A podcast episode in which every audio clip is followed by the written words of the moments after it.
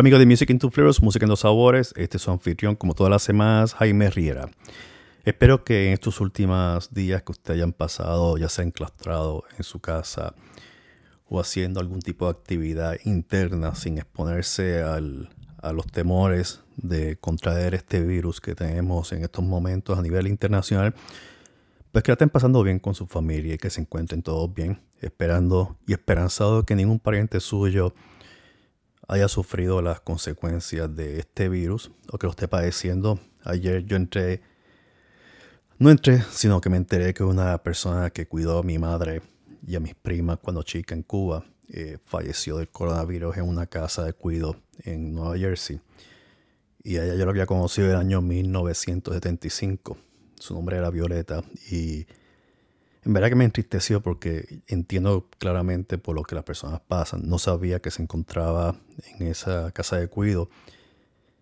Y fue una de las tantas personas que salió en las noticias que, falleció por, por el coronavirus. Así que eh, espero que todos aquellos que hayan pasado por una misma situación, pues eh, reciban mi abrazo fraternal y mis condolencias. Espero que esto se acabe pronto y que nuestros gobernantes se dejen tantas tonterías como el que tenemos acá eh, y podamos resolver este problema eh, de salud inmediatamente. Pero dejando a un lado todo esto y dejando la tristeza, porque en verdad tenemos que mirar esto con, otra nueva eh, visión o mentalidad, tenemos que buscar métodos para poder nosotros combatir esta pesadez ambiental, ¿no? Que nos rodea. Así que una de las mejores alternativas que he estado leyendo, pues, eh, como dicen los americanos, reaching out, conectándose con sus amistades por cualquier medio. Llamen a sus familiares, hablen con ellos, llamen a sus amistades, hablen con ellos, traten de estar todos al tiempo conectados. Eh, si no puede ser virtualmente por, por imágenes, pues por lo menos por el audio. Eh, escuchen radio. la gente está pasando el tiempo viendo Netflix y se están aborreciendo. Pues cuando usted se aborrezca de Netflix o de ver película, cambie de sintonía, cambia la música, cambia su creatividad. A mí me ha dado ahora por hacer macramé, cosas que yo hacía en el año 78. Así que han llovido unos cuantos años, ¿no? Eh, pero vamos a tener las cosas con una mejor perspectiva, vamos a estar un poco mejor animados y vamos a mantenernos contacto. Y qué, qué mejor que escuchar este episodio de hoy con, con un gran invitado, un invitado que mi amigo Javier López Treza, eh, que aprecio en cantidad, me refirió y él me puso en contacto con, el invitado de hoy. Y les adelanto que el episodio va a ser de dos partes. Uno se grabó, empezamos a grabar el marzo, el 19 de marzo. Eh, y esto pues, eh, quiero poner en perspectiva. Estamos comenzando con la cuarentena. Las redes están saturadas de comunicaciones. Y en un momento dado, ese 19 de marzo, se nos cayó la comunicación. Eh, comenzamos a conectarnos nuevamente, se caía, se caía, se caía. Y decidimos posponerlo para el próximo fin de semana, que fue el 28 de marzo. Eh, a las 10 de la mañana mía.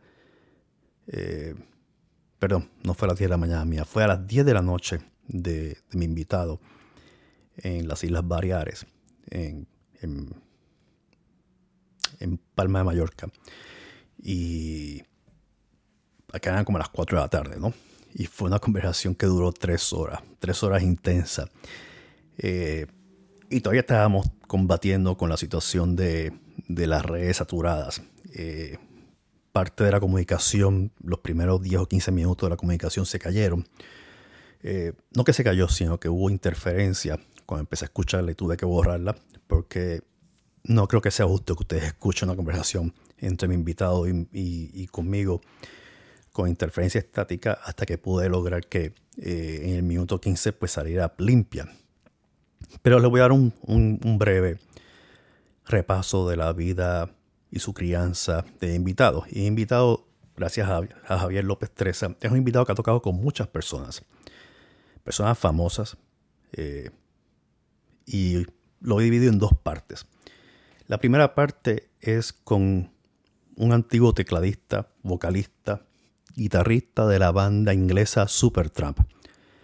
Eh, y esta es la primera parte que van a escuchar hoy, sus experiencias como saxofonista, cómo conoció las giras en las que participó y su, traslado físico con la familia a Palma de Mallorca como ocurrió.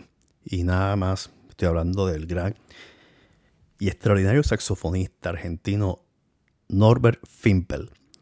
Y a lo mejor muchas personas que han seguido la carrera de Roger Hodgson, que es el músico de Supertramp que estoy hablando, conocen a, Norbert Fimpel porque lo ha acompañado en varias giras, giras perdón, y yo escuché parte de sus grabaciones con, Roger en algunas giras a través de los vídeos, los audios que están en su página en, internet, y en verdad que es extraordinario. Pero no solamente ha tocado con, con con Roger, ha tocado con otros muchos músicos famosos.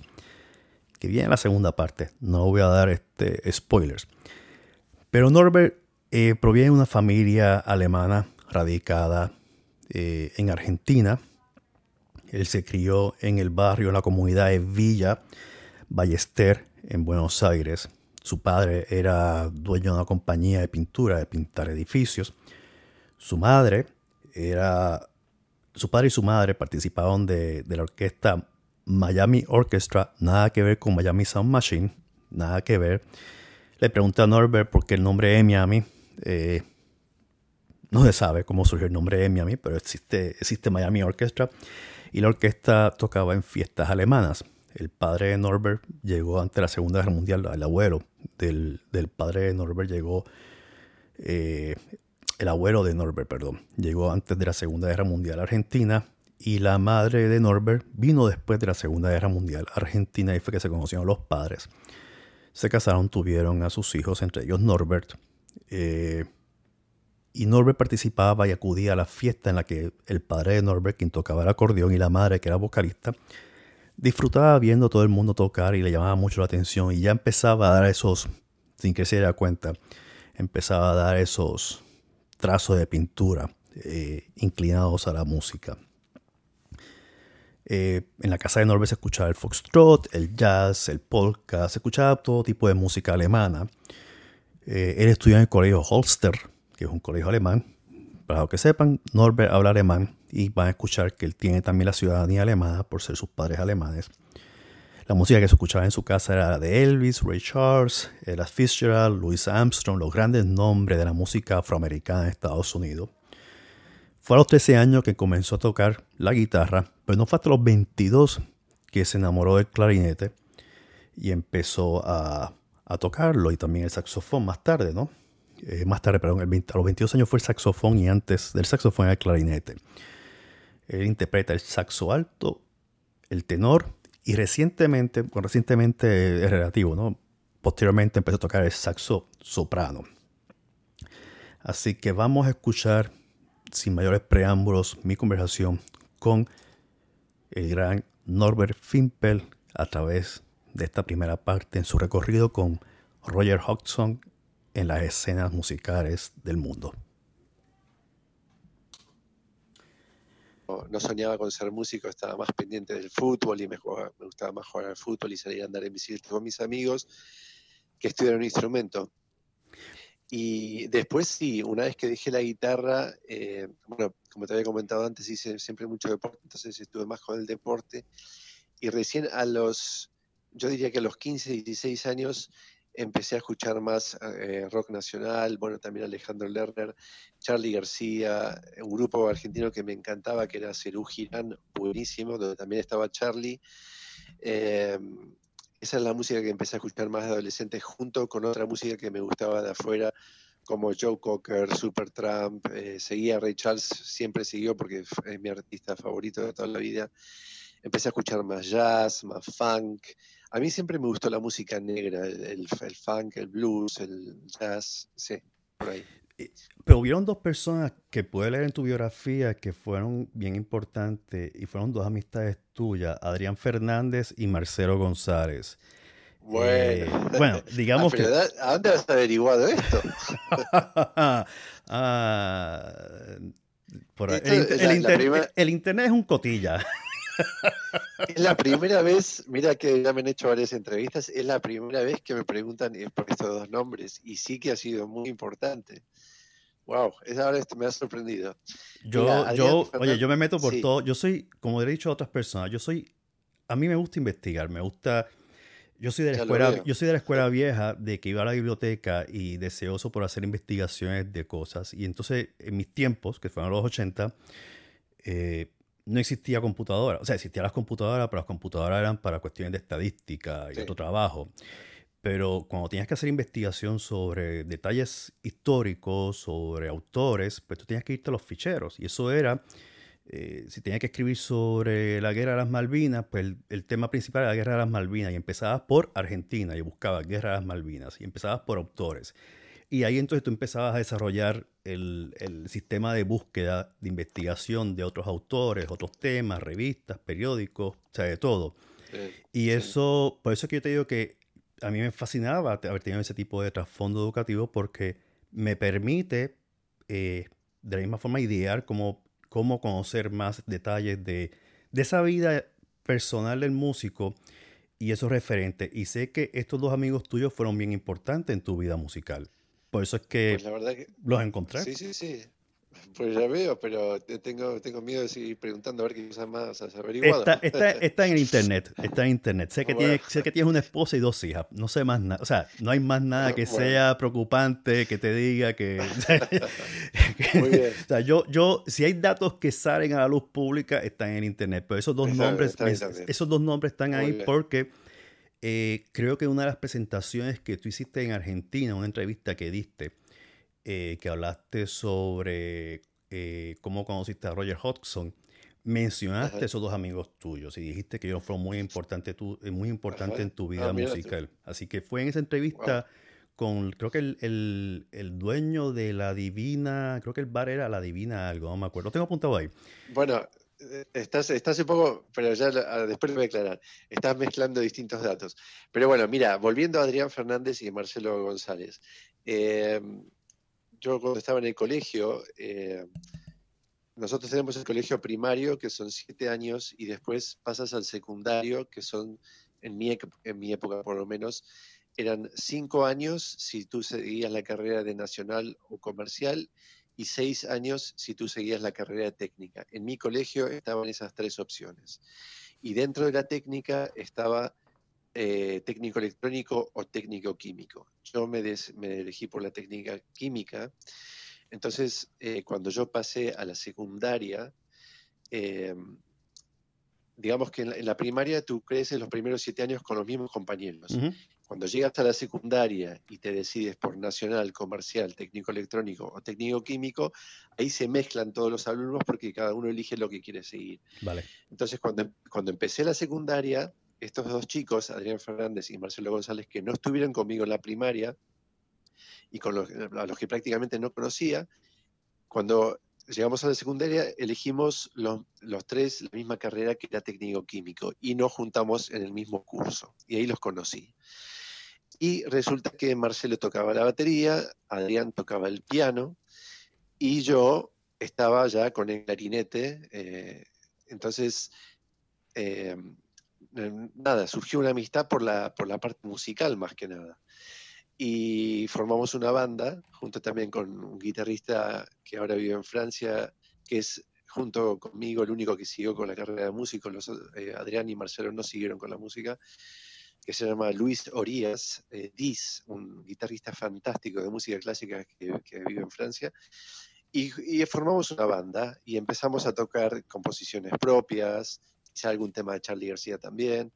Y, ellos también me abrieron la, cabeza y me abrieron los oídos a otro tipo de música que yo no venía escuchando hasta ese momento, como ser eh, Yes, Pink Floyd, Genesis, Adrián era muy fanático de Genesis y de Yes. Eh, también eh, este grupo Cerú Girán que te comenté antes. con ellos también empecé a escuchar un poco más de música nacional. Oscar Peterson, un pianista canadiense fantástico. Bueno, digamos que surgió la amistad por el lado musical y se hizo una amistad muy fuerte. tal es así que junto con otros amigos nos juntábamos miré las vueltas de la vida. Nos juntábamos todos los viernes en mi casa a jugar las cartas. Jugábamos al blackjack o al póker. Y de fondo poníamos discos de pasta y sonaba eh, esto, Genesis, Yes, Pink Floyd y Supertramp. Y a mí de todos esos discos, el que más me gustaba era el de Supertramp porque había un saxo. Recuerdo que oh, el, disco... Eh, Supertramp tiene muchos temas con saxo y me acuerdo del disco en, eh, doble en vivo, Supertramp París, que lo gastamos. O sea, estuvo andando por horas. Y a mí me fascinaba esa música. Y yo en, ese, en esa época todavía estaba estudiando clarinete, no soñaba con ser músico y después terminé cantando, tocando y haciendo giras con el cantante de Supertramp, lo que son las vueltas de la vida. ¿eh? Sí, Roger Hodgson. Eso, a eso vamos a llegar más tarde, pero eh, solo quería comentar eso. Lo que es. O, pues, me acuerdo también de estar en mi dormitorio con el clarinete, con un cassette que yo tenía de grandes éxitos de Joe Cocker y poner el cassette y con el clarinete eh, sacar los solos de saxo. Y la misma situación, yo en esa época no son, ni siquiera no soñaba con ser músico. Y después terminé eh, viviendo en Europa y tocando nueve años con Joe Cocker. O sea, a veces la vida te da más de lo que, más de lo que sueñas. Hablando de esos, hablando de esos discos de pasta, ¿cuál fue el primer disco de Supertramp que tú escuchaste? Eh, a ver, la verdad que no recuerdo ahora cuál fue el primero. sí que recuerdo claramente. El mío fue Breakfast in America y fue Supertramp. Yo no lo había escuchado lo escuché en el año 81, que fue cuando salió el disco de eh, Breakfast in America. Y me era muy llamativo porque la portada era esta mesera de un diner en Estados Unidos con la foto de Manhattan, de la, de la, isla de Manhattan, pero con, con, cartones de leche y cartones de huevo y todo eso hecho así, de esa forma.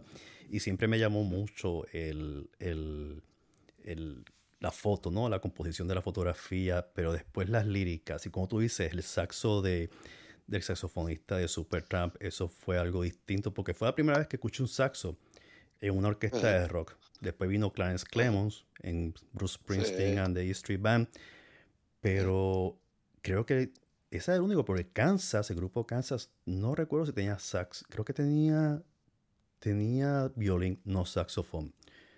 Eh, Puede ser, la verdad que no lo recuerdo. No, no, no, era violín. Y Jethro Tull pues tenía instrumentos aerófonos, la flauta.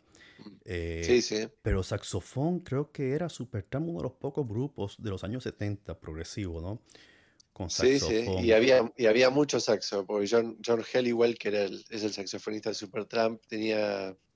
Eh, esto también, eh, recién me di cuenta unos...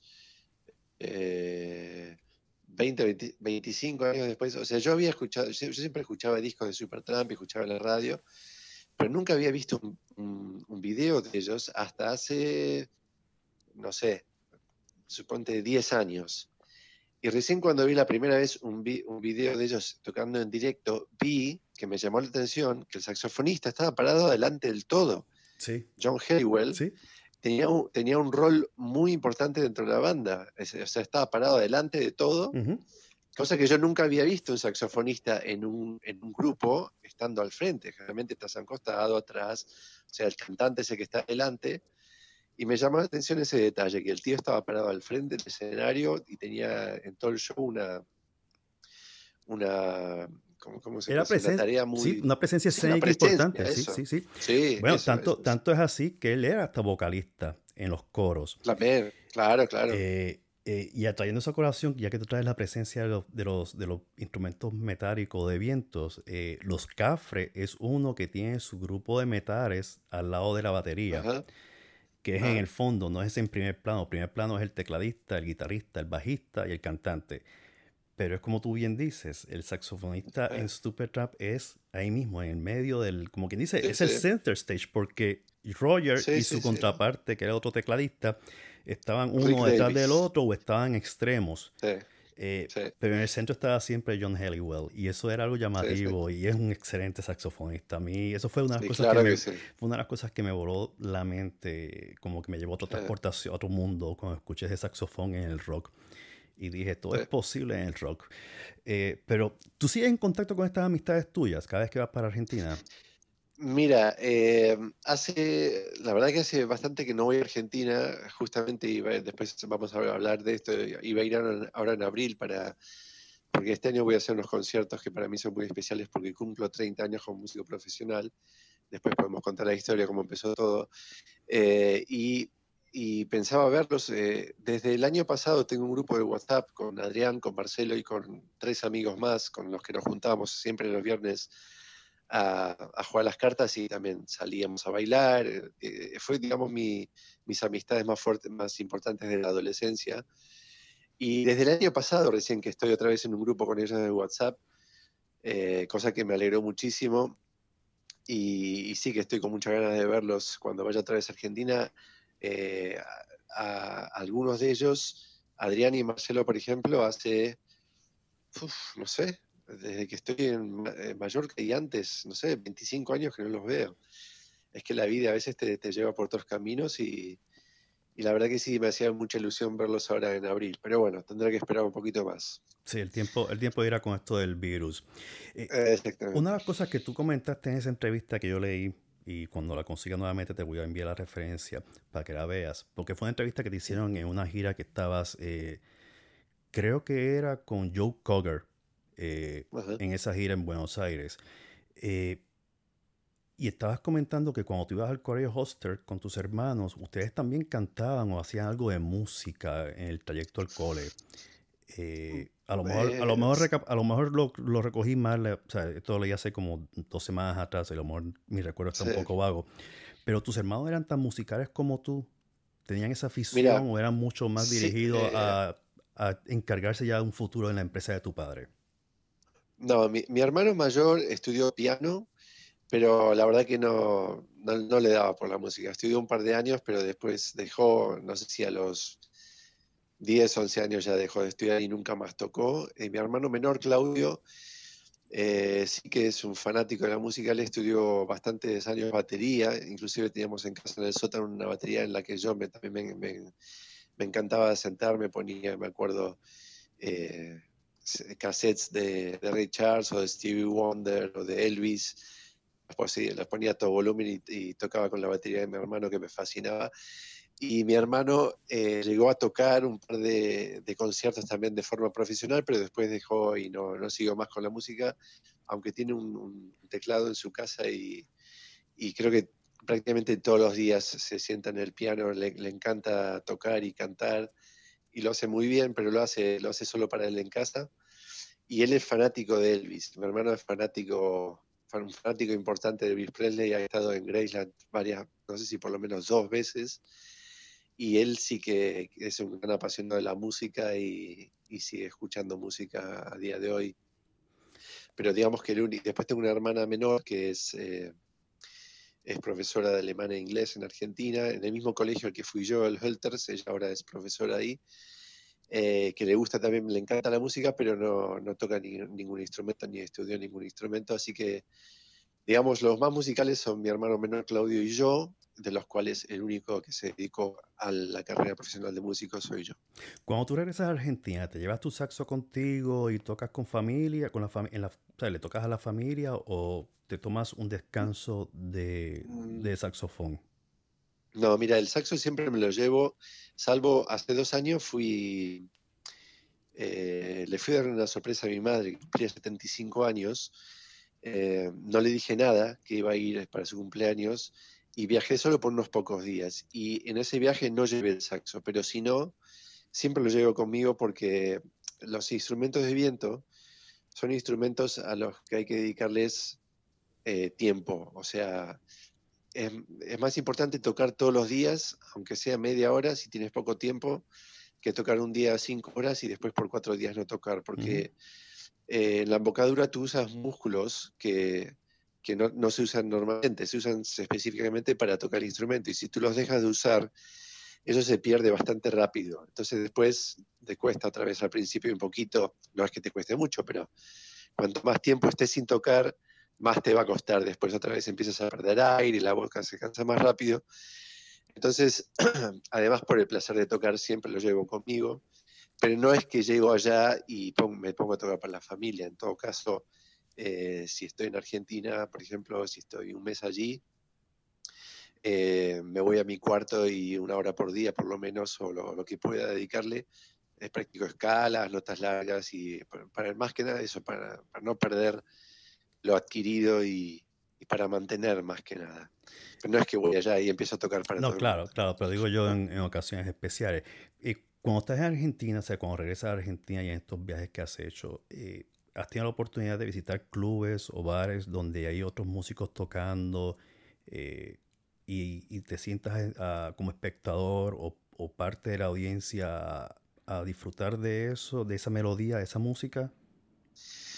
Mm, no, pero mira, te, digo la verdad, a ver, desde que me vine a Mallorca, que fue en el 2002, 18 años van a ser en abril, em, no he viajado tantas veces a Argentina como me gustaría. A ver, eh, creo que he viajado, en el 2012 estuve con Joe, que estuve un par de días nada más porque estábamos de gira.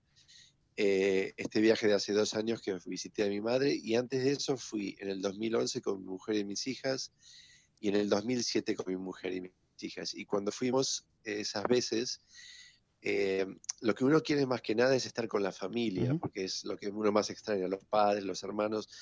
Entonces, la verdad que eh, salí poco con amigos y cuando salí no fui a un sitio con música en vivo, la verdad. Sí, sí lo, hago a veces aquí en Mallorca o lo he hecho en, Europa, ir a un club de jazz, ir a, ir a ver específicamente artistas que vienen a tocar que a mí me interesan. Eh, el tema es que como yo yo trabajo en el, digamos, de verano, que es donde, donde más trabajo ahí acá en Mallorca, desde digamos, principios de mayo hasta fines de octubre, yo toco todas las noches. Todos los días toco, porque tengo mucho trabajo en el verano. Entonces, cuando tengo una noche libre, me quedo en casa con mi familia.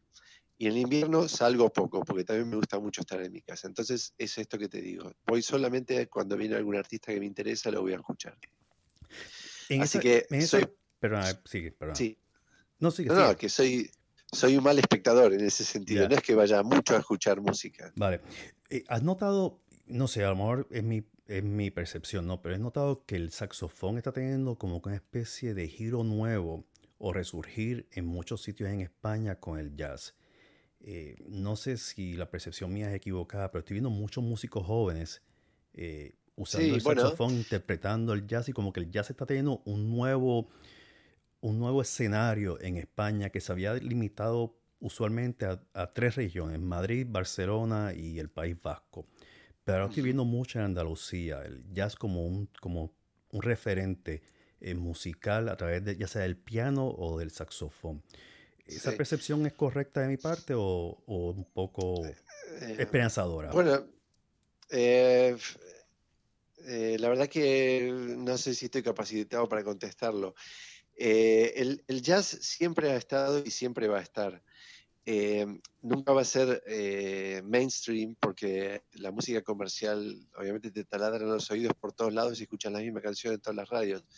El jazz en ese sentido no es una música tan popular, pero siempre va a estar. no sé realmente si hay un, un, resurgir o un auge del jazz. Sé que había ahora está todo parado, pero en los, últimos eh, años hay, hay, más, hay más sitios para tocar y hay más festivales a nivel nacional en España, diría yo. Entonces sí que hay, hay más eh, lugares donde la gente se puede demostrar y hay gente joven, como bien dices, que, que, siguen manteniendo viva la, llama del, del, jazz. Y hay jóvenes talentos muy buenos. Eh, lo cual es reconfortante porque justamente hay, que meter esta música viva. Eh, pero no, sé si hay un, resurgir, la verdad. Tampoco, te digo sinceramente, yo no, me considero un músico de jazz. Si bien mi instrumento, el, saxo, está muy ligado al, jazz, y a mí me gusta mucho el jazz, me gusta escuchar, no toco tanto jazz. Eh, entonces no estoy tan metido en la escena del jazz como para dar una opinión tampoco eh, con mucha información. No, claro. lo mío, yo estoy más en la música pop, el en funk. El funk, que me fascina el funk, que tú, o sea, he escuchado los sencillos tuyos, escuché el disco, el primer disco tuyo que, que sacaste en el 2010 eh, y el que has hecho con colaboraciones. Escuché uno que en verdad eh, fue filmado en Mallorca el vídeo y fue con un guitarrista de Mallorca. Eh, noches, creo que eran Noches en La Habana, pero eso vamos a hablarlo después. Eh, no voy a dar spoilers, eh, pero en verdad que has, tomado el saxofón de una forma o lo has introducido de una forma con el funk que en verdad me recuerda mucho a los 70, ¿no? Pero vamos a hablar tus inicios en el saxofón, que empezó a los 22 años y tuviste el, como mentor principal a Oscar eh, Kramer, que fue el saxofonista principal de Alejandro Lerner. Vamos a hablar nuevamente eh, sobre esa, ese encuentro tuyo con Oscar y cómo fue que sucedió esa química y cómo, qué fue lo que vino después, que fue como que esas puertas que se abren y que tú tienes que aprovechar y tirarte, tirarte lleno en ella. Mira, sí, eh, yo a los 16, 17 años descubrí justamente cuando me junté también con Adrián y, Marcelo, empecé a escuchar, como te comentaba, más música nacional argentina. Y em, descubrí un artista que estaba empezando que me gustó mucho, que llamaba, se llama Alejandro Lerner, es un cantautor, un compositor argentino, yo siempre digo que es una especie de Elton John porque toca el piano, canta y compone sus propias canciones. Tiene esa paralelismo, digamos, con Elton John. Y es un artista que en Argentina es famosísimo y es bastante conocido en toda Latinoamérica. Y su música tiene bastante influencia de, de, la música americana, que era la música que yo escuchaba. Entonces me gustaban mucho sus canciones, sobre todo sus primeros discos, y, estaba acompañado por una banda con unos músicos excepcionales. La verdad que la, la banda de Alejandro sonaba muy, muy bien. Y, nada, yo lo descubrí y empecé a ir a sus recitales. Y Alejandro tenía un saxofonista que era Oscar Kramer, buenísimo, que a mí me fascinaba. Y entonces eh, yo estaba estudiando clarinete, después eh, de estudiar cinco años clarinete me pasé al saxo, me, pude comprar mi primer saxo y empecé a tomar clases con Oscar. Paralelamente, al mismo tiempo, al mismo mes, que esto fue en marzo de 1989 que empecé las clases con Oscar, que iba todos los miércoles por la mañana a su casa una hora y después él me, mostraba y yo el resto de la semana estudiaba en mi casa y volvía el miércoles siguiente. Eh, paralelamente a mi comienzos con el saxo, empecé una carrera en, el, en otro colegio alemán que hay en Villa Ballester, de donde yo vengo, yo iba al Hölters y estaba el Instituto Ballester, están estos dos colegios alemanes. Y en el otro colegio empecé paralelamente una carrera que se llama en alemán Industriekaufmann, que vendría a ser una especie de asistente de administración de empresas o algo así, una traducción parecida. Esta carrera duraba dos años y en esta carrera lunes y martes íbamos a un colegio a ver la parte teórica del funcionamiento de una empresa. Eh, nos enseñaban la parte de ventas, contabilidad, compras, recursos humanos y veíamos toda la parte teórica y el resto de la semana, miércoles, jueves y viernes, íbamos a trabajar a una empresa y veíamos la parte práctica. Esto dos años, teníamos un sueldo, o sea, era un trabajo y un estudio al mismo tiempo. Entonces, eh, empecé las dos cosas paralelamente y eh, los eh, miércoles, jueves y viernes, que los días que trabajaba en la empresa, yo me tenía que tomar el tren, ir a, la capital, porque Villa Ballester está en la provincia de Buenos Aires, y me iba a trabajar y llegaba a mi casa a las 7 menos cuarto. Y de las 7 hasta las 10 de la noche, tres horas de saxo, todos los días, miércoles, jueves y viernes. Los lunes y martes que volvía al colegio, volvía un poco más temprano, entonces tenía que estudiar y después también estudiaba tres horas de saxo. O sea que de lunes a viernes, tres horas de saxo todos los días. Porque yo estaba muy, muy entusiasmado cuando pasé de clarinete al saxo, que finalmente era realmente lo que quería. Eh, yo empecé clarinete porque había un clarinete en casa y por eso empecé con el clarinete. Pero una vez que cogí el saxo, ya estaba totalmente fascinado, entonces estudiaba mucho y a conciencia todos los días. Y los fines de semana obviamente también estudiaba. Entonces, digamos que eh, con, con, lo que yo venía, eh, lo que yo traía aprendido del clarinete, que es, digamos, una especie de primo del saxo. La digitación es la misma o muy parecida, la, la embocadura es parecida, digamos que avancé bastante rápido al principio y eso me ayudó mucho. Entonces, eh, paralelamente a mis estudios, yo empecé a ir a los conciertos de Alejandro Lerner, primero, eh, antes de, empezar con el saxo, cuando todavía estaba con el clarinete, iba como público, y estaba entre el público y me fascinaba la música. Ya cuando empecé a estudiar con Oscar, digamos que nos hicimos amigos, yo iba a los conciertos y Oscar me hacía pasar al backstage. Entonces yo estaba detrás del escenario antes del concierto, estaba ahí con los músicos de la banda que a mí todo eso me fascinaba, estar ahí con los músicos y ver de qué hablaban, eh, qué era lo que hacían antes de tocar, cómo se preparaban. Yo podía ir a la prueba de sonido, podía subir al escenario mientras estaban probando sonido y ver. O sea, a mí me fascinaba todo eso, iba aprendiendo al mismo tiempo, sin saber que después me iba a dedicar a esto. Y mm, tal es así que, bueno, entonces empecé a ir a los recitales y lo conocí a Alejandro porque iba al backstage, él me conocía, me saludaba, yo, estaba, estaba en el cielo porque era un artista que me encantaba, bueno, eso, estaba como en Disneylandia. Em, al, año y dos meses de estudiar con Oscar en mayo de 1990, em, miércoles estoy en su casa, voy a la clase y me dice Oscar, Norbert, el mañana, jueves, me tengo que ir a Venezuela a tocar con Franco de Vita. El sábado hay un concierto de Lerner y me tenés que reemplazar. Y yo me quedé pálido, ¿cómo que te tengo que reemplazar? Dijo, sí, sí, estás preparado, mañana hay un ensayo, quédate tranquilo, que lo haces de taquito, andate mañana al ensayo, escuchate los, temas, ya los conoces. Yo no los había tocado, alguno que, alguno que otro me había puesto en mi casa a, jugar con, el disco de fondo. Y me dijo, quédate tranquilo, lo vas a hacer bien, ya te conocen, no pasa nada. Y nada, me volví a mi casa ese miércoles y empecé a poner los discos de Alejandro, a sacar las canciones. Al día siguiente fui al ensayo la verdad que como ya me conocían, eh, ahí me recibieron muy bien, la verdad que era, es todo gente genial, muy buena gente, grandes músicos. Y nada, pasamos los temas, eh, yo el miércoles había repasado las canciones y el sábado fue la gran noche, 11 de mayo de 1990, Cine Teatro Ocean de Morón, una sala que ya no existe porque hace un par de años se demolió, no sé si ahora hay un supermercado, un parking, que es lo que hay. Pero bueno, esa noche estaba encima del escenario por primera, primera vez como músico profesional, me pagaban por tocar. Entre el público estaban mis mejores amigos, eh, había como 20 o 30 amigos míos eh, y familiares también. Y nada, esa noche encima del escenario tocando esa música que tanto me gustaba y estando delante de, no sé, 500 personas aplaudiéndote, realmente sentí mi corazón, me dijo, que eso era lo que quería hacer por el resto de mi vida. Ya después de ahí no, no había otra cosa. Yo, como te comentaba, estaba paralelamente estudiando esta carrera, Industry Kaufman, porque eh, yo por aquella época todavía no me había decidido a ser músico, eh, por lo que habíamos comentado antes cuando no se grabó. Eh, yo tenía siempre esta inseguridad del músico, de la inseguridad laboral. Siempre tenía en la cabeza que cuando uno es médico, abogado, trabaja en una empresa, eh, mecánico, lo que sea, uno tiene un trabajo de por vida, tiene cierta estabilidad, tiene un seguro.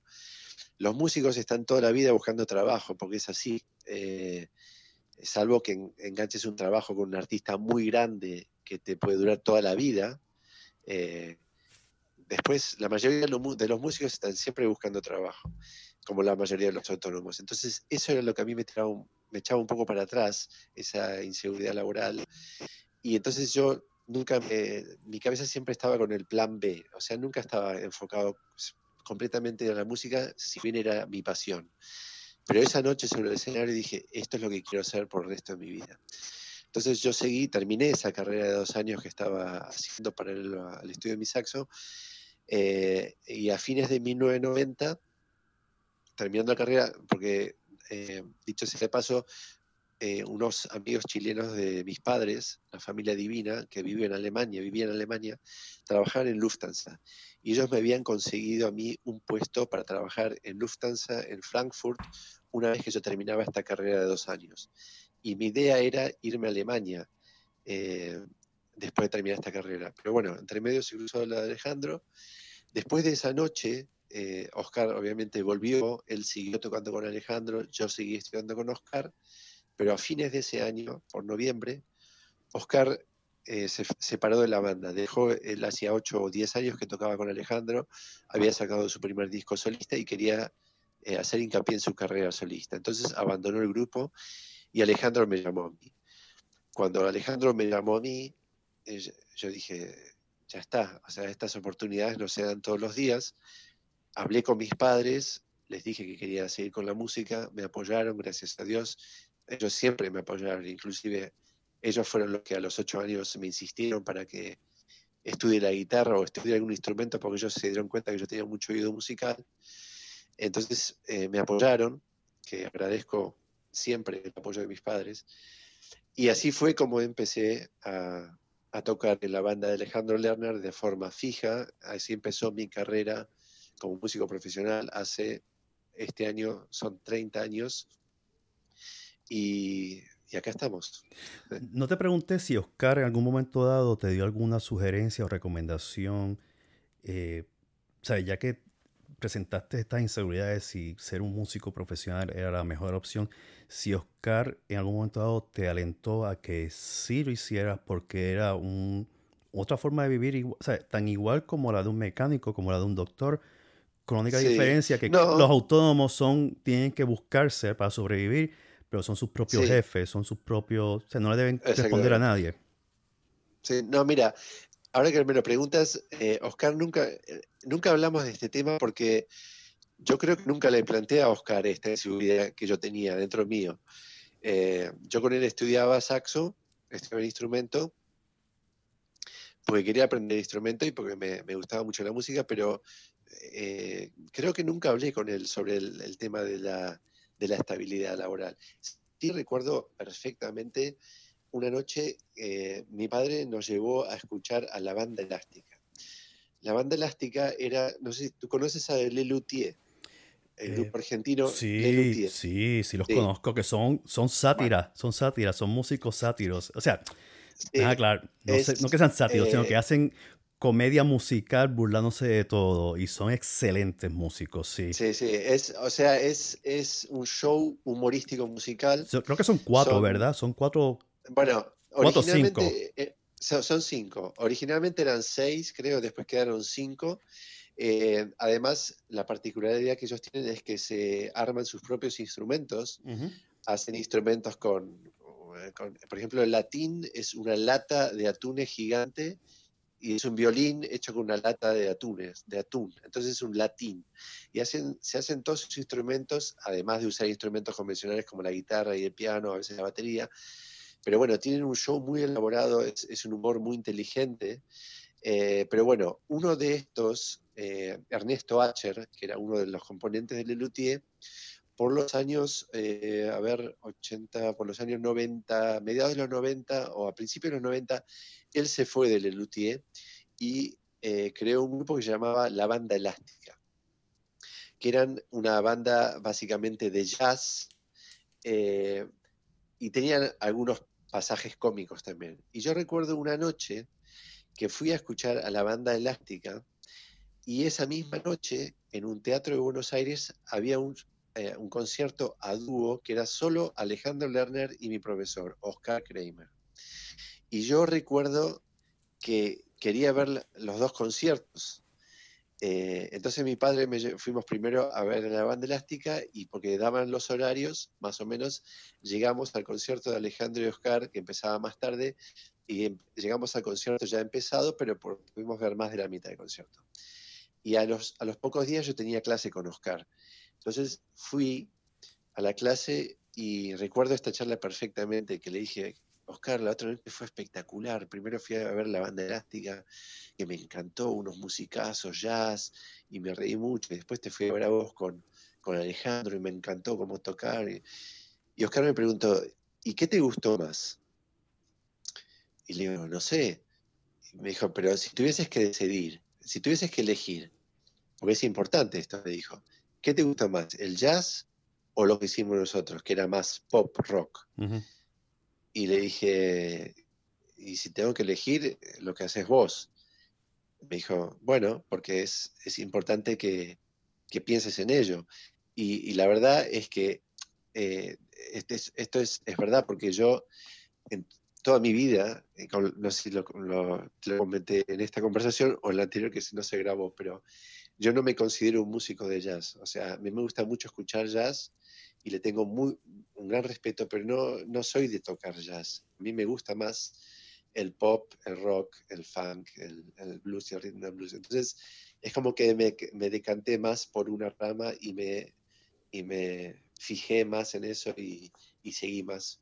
por, por, ese, eh, por esa rama que es el pop rock. Esa pregunta que te hizo Oscar me da la impresión como que era un presagio o, o una especie de vamos a pinchar la curiosidad a ver si él, él va a ser mi sustituto cuando yo tenga estos planes eh, en un futuro de irme solo como solista. Pues, puede ser. Y, y, me da la impresión de que ese fue como que todo depende de su respuesta. Si me dice jazz, pues tendré que buscarme a, a otra persona que me sustituya. Da impresión, ¿no? A lo mejor me equivoco en mi interpretación, pero veo como que todos los, los, todo está cayendo en su sitio, ¿no? Eh, ser, tener a, Oscar de mentor y tocar una vez con él y a lo mejor el mismo Alejandro y Oscar estuvieron hablando sobre tus destrezas y Oscar estaba preparando posiblemente para que fuera su sustituto dentro de la banda Alejandro puede Lerner. Ser, puede ser, puede ser. Vamos a, ¿Cuánto tiempo estuviste con Alejandro Lerner? ¿Como siete, nueve años? Bueno, no más. Eh, bueno, con Alejandro empecé entonces a fines de los 90 y eh, toqué con él hasta fines de 2000, o sea, 10 años. Eh, pero yo cuando me vine a, España en el 2002, eh, antes de eso toqué en algún concierto eh, esporádico con él, o sea, seguía siendo su saxofonista. El tema es que Alejandro a fines de los del 2000, digamos que él, le quiso dar... Si, tú te fijas en, en, lo que fue la tendencia a nivel global, ahora llamémosle, en los años 70, sobre todo en los años 80, en lo que fue la, música pop, rock, y quizá a principios de los 90 todavía, había saxo por todos lados, había mucho saxo en los temas, había mucho solo de saxo. Hoy por hoy, si te pones la radio, escuchas música actual, de artistas actuales, no se escucha un solo de saxo en ningún lado. es verdad. Eh, entonces, a fines, a fines de los 90, es como que el saxo fue perdiendo fuelle y fue desapareciendo de lo que es la música pop rock y apareció mucho más guitarra eléctrica, había muchas más, la guitarra eléctrica siempre estuvo, pero había bandas donde había dos o tres guitarras. Y Alejandro, es que él, Alejandro eh, si tiene una... Eh, tiene muchas virtudes, pero una de las que tiene es que él siempre se va un poco acomodando a lo que es, eh, se va, se va actualizando, esa es la palabra, no me salía. Eh, Alejandro es un artista que se va actualizando. Yo eh, conozco otros artistas de la misma época de Alejandro que empezaron con él, digamos, de su misma camada, pero si tú los escuchas, es como que se quedaron en su estilo, que está bien, pero es como que se quedaron en el tiempo. Alejandro es un artista que siempre se fue actualizando y él a fines de los 90 eh, digamos que quiso cambiar el, sonido de su banda y actualizarse un poco, y es como que, eh, digamos, por decirlo de una manera, se deshizo del saxo. O sea, yo, me, yo dejé de tocar él en buenos términos y es el día de hoy que sigo teniendo una muy buena relación con él y es una persona a la que aprecio mucho y siempre le voy a estar agradecido la oportunidad que me dio porque hay que decir las cosas como son. Yo cuando empecé a tocar con Alejandro estaba un poco verde, digamos que podía tocar sus canciones, pero estaba verde a nivel... Eh, tú piensas que eh, mis comienzos no, son los comienzos típicos de un músico. Eh, uno generalmente empieza más temprano a, estudiar un instrumento, a los 8, 9, 10 años, y hace, tiene sus bandas y hace sus, horas y horas y horas tocando con grupos. Eh, yo, eh, si bien tuve alguna banda con Adrián, con Marcelo, eh, no tuve tanto rodaje, llamémosle, a nivel musical antes de empezar a ser un músico profesional. Entonces, cuando yo empecé a tocar con Alejandro, estaba un poco verde en muchas cosas y Alejandro me, bancó en eso, me esperó y eso es algo que siempre voy a estar agradecido. Entonces, cuando a fines de los 90 Alejandro decidió que no quería tener más saxo en, la banda, no te voy a mentir, fue algo que me dolió, porque eh, a mí me, encantaba lo que estaba haciendo, me encantaba tocar con él, irme de gira por toda Latinoamérica. Los músicos de la banda son mis mejores amigos. Eh, entonces sí que en su momento me dolió bastante, por no decir mucho, porque fue triste. Sí, claro, es como eh, familia. Es como un divorcio. Sí, es como familia. Es como familia. Después con el paso del tiempo, yo nunca, nunca, nunca estuve enojada, la verdad. No, no voy a, no voy a fingir algo que no sentí. No estuve enojado, sí que estuve triste. pero enojado no. Y, y después de un tiempo hasta lo pude entender. Eh, y es el día de hoy que no le guardo absolutamente ningún rencor a Alejandro. Eh, es más, por dejar de tocar con él se me abrieron otras puertas que después me llevaron a donde estoy hoy. Entonces, nunca se sabe la, vida por dónde te va a llevar. en su momento sí, fue, doloroso. y tienes toda razón, cuando, cuando, una puerta se te cierra, se te abren otras más, ¿no? Y a lo mejor fue, y es como tú dices, él se adaptó, yo digo, él se actualizó, yo creo que es más o menos lo que ocurrió con los Rolling Stones en los 70, ¿no? Cuando empezó la época disco, los Rolling Stones se dieron cuenta que si seguían con el rock de ellos de los 60 y principios de los 70 no iban a vender más nada. Y empezaron a, a cierta forma transfigurarse o hacer esa metamorfosis, adaptarse al sonido que había en ese momento para poder ser todavía eh, eh, un referente en la música. Después en los 80 pues adoptaron ciertos, ciertos ritmos, ¿no? de la música de los 80, del rock de los 80, sin perder la esencia del blues y por eso que todavía están vigentes. O sea, eh, muchas otras personas. Sí, como tú dices, lo que se quedan estáticos en su época, pues lo que van a hacer es música de esa época y a lo mejor es tocar los hits de esa época para atraer esa masa que ya es cautiva, que es bien cautiva y que se quedó también estancado con ellos. Como yo, que tú me dices a mí un concierto de Yes, no me interesa escuchar música de Yes nueva, quiero escuchar música de Yes de los 70 y o sea, en el 74 voy a verlos a ellos. Así que en ese aspecto sí, sí lo entiendo. Eh, ¿Fue en esa época entonces inmediatamente cuando conociste a través de Lito Drake, del el dueño o el administrador del bar El Divino de Buenos Aires en Puerto Madero, a Roger Hodgson? Sí, mira, el, el nombre correcto es Lilo, Lilo Drago. Drago, tienes razón, Lilo, Drago. Lo tengo apuntado y lo dije mal, Lilo Drago, lo dije mal. Mira, te, si quieres te cuento la historia porque es... Es, es, comiquísima, yo la sé, pero cuéntala porque la audiencia no la sabe. A mí me fascinó. Bueno, es, es, sí, es, es una de estas cosas que, que te pasan en la vida y no sabes por qué. Yo, yo digo que fue, que fue Dios. Bueno, ahora, te cuento la historia. A diciembre del 98 estoy tocando en una discoteca que se llama El Divino. No sé si, si todavía existe en Argentina. No, ya no existe. Lo busqué, lo busqué, ya no existe. Ya no ah, está en Puerto Madero. Bueno, esto, estaba en Puerto Madero, un sitio muy bonito, una, una discoteca gigante que tiene una, una, terraza muy grande al lado del río, al aire libre, un, sitio que estaba, bueno, estaba de moda en esa época. Estaba cerca, de perdón que te pregunte, ¿estaba cerca de la corbeta SS Uruguay? Eh, la verdad que no lo sé. Puede ser, puede ser, porque, sé Puerto que tampoco es tan grande. No es grande, son, son, es una cuadra. Y al otro lado está. son, dos cuadras. Son más. No, no, son más, son más. O sea, una cuadra son 100 metros, son un par de. Bueno, tienes razón, sí, sí, es verdad que en Argentina son 100 metros una cuadra. Estoy pensando en Estados Unidos. bueno, no, lo, que pasa es que la, la corbeta no tengo ni idea dónde estaba. No, no, no lo puedo saber. Pero supongo que no estaría muy lejos, porque el puerto tampoco es gigante. Eh, pero bueno, estaba tocando en este lugar para una empresa, un laboratorio, era su fiesta de fin de año. Y estaba yo tocando ahí solo, con mis playbacks, mis backing tracks, estaba tocando ahí. Y se me acerca una persona y me pide una tarjeta. Y le doy la tarjeta y me voy. Yo no sabía ni quién era esta persona, no lo conocía. Esto fue un sábado. El lunes, a los dos días, suena mi teléfono y era este hombre. Me dice, hola Norbert, soy Lilo Drago. Yo soy el dueño de una de las barras, o sea, él no era el dueño de la discoteca, eh, la, discoteca adentro tenía varias barras, tres o cuatro, donde servían drinks, y cada barra era una concesión, o sea, era un, dueño que la alquilaba y vendía y hacía su negocio.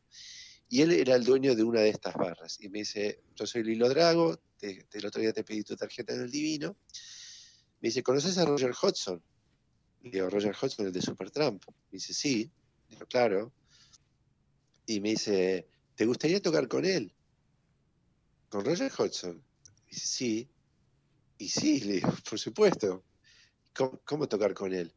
Me dice, no, porque estuvo el fin de semana pasado acá en, el Teatro Coliseo de Buenos Aires, tocó viernes y, eh, viernes y sábado, ahora se fue a Chile, ahora está tocando en Chile, y se han agregado dos funciones más, el viernes y el sábado que viene, y el jueves tiene un show en el, en el Divino, el mismo show eh, donde, donde tocaste vos en la misma discoteca, el jueves hay un show privado para la revista Gente.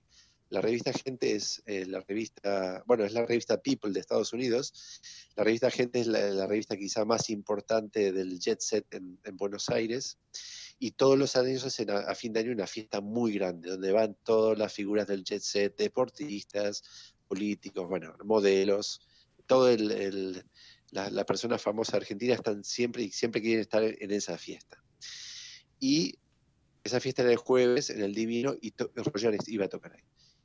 Eh, entonces me dijo, eh, venite el jueves a las 6 de la tarde al soundcheck, yo ahora te paso por fax la lista de temas que él está haciendo, aprendete las canciones y venite al soundcheck. Le digo, uy, buenísimo, muchas gracias, uy, no sé cómo agradecerte. Colgué, me fui a ver mis, mis CDs y mis cassettes, a ver qué tenía yo de Supertramp qué temas me faltaban, qué temas tenía. Entonces, eh, junté de la lista que me había pasado, quizá la mitad de las canciones las tenía yo, la otra mitad no las tenía. Entonces me acuerdo perfectamente que, que contacté a, Martín Hortels. Eh, Diego Hortels es el pianista de la banda de Alejandro Lerner. Es un músico fantástico y uno de mis mejores amigos eh, de Mar del Plata, en Argentina. Y su hermano, Martín Hortels, fue DJ en su, en su época de juventud y es un melómano total. Tiene una colección de discos y CDs impresionante, siempre, eh, colecciona de toda la vida. Entonces lo llamé a él y le dije, Martín, mira, me faltan estos temas de Supertramp, ¿te los tenés? Y él tenía, todos los que me faltaban los tenía. Entonces fui a su casa, me prestó los CDs y hasta el, hasta el jueves me saqué los solos todos los solos de saxo que, había en, el set list de Roger. Eh, había temas que John Helliwell tocaba el clarinete, otros tocaba el tenor, yo solo tenía el alto, eh, tenía, perdón, el alto y el tenor. Tocaba, y Helliwell tocaba el clarinete, el soprano, el alto, el tenor, la armónica, teclados, todo esto que tocaba John Helliwell en Supertramp. Pero bueno, yo saqué los solos de saxo con el alto y el tenor y con eso me fui a la prueba de sonido. Llego ahí a las seis menos cuarto, me encuentro con Lilo, que viene, me da la mano, me dice, Norbert, si te acordás de mí, yo soy Lilo, sí, sí, Lilo, ¿cómo estás? Y me dice, bueno, ahora cuando venga Roger vemos si está de buen humor, a ver qué onda, a ver si te escucha. A mí esa es la parte que más me gusta, si está de buen humor. Claro, y yo... Y yo me imagino tu cabeza como que de buen humor.